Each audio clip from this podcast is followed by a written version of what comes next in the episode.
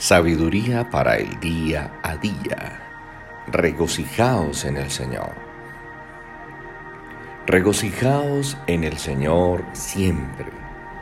Otra vez digo, regocijaos. Filipenses 4:4. El gozo es un fruto que se manifiesta cuando el Espíritu Santo gobierna nuestro corazón. El concepto que Dios tiene del gozo no es el mismo que nosotros tenemos. Dios nos dice que nos regocijemos siempre, no solamente cuando las circunstancias nos favorecen o cuando tenemos garantías que todo va a ir bien.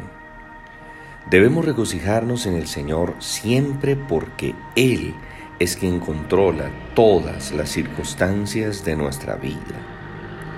El Señor Jesús en su paso por la tierra vivió en continuo gozo, pero también lloró, se entristeció, ofreció oración y súplica con gran clamor y lágrimas muchas veces, pero ninguna de estas experiencias le robó el gozo del Espíritu. El gozo del Espíritu no implica ausencia de tristeza en medio de la tristeza podemos sentir profundamente al Señor con la certeza que está obrando para su gloria y para nuestro bien.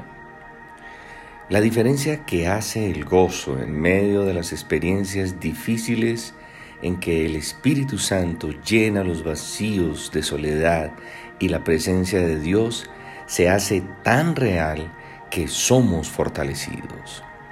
Dios fortalece nuestra debilidad cuando estamos profundamente tristes con la llenura de su Espíritu.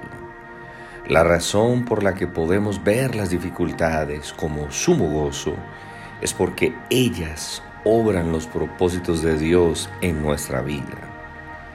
El gozo es un regalo de Dios para los que cultivan una relación íntima con Él que los lleva a estar satisfechos en toda circunstancia.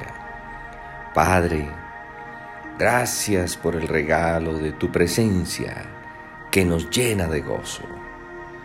Queremos ser llenos de tu Espíritu Santo para regocijarnos todo el tiempo. Gracias porque estás en control de nuestra vida y esto nos permite vivir con sumo gozo Feliz y bendecido día.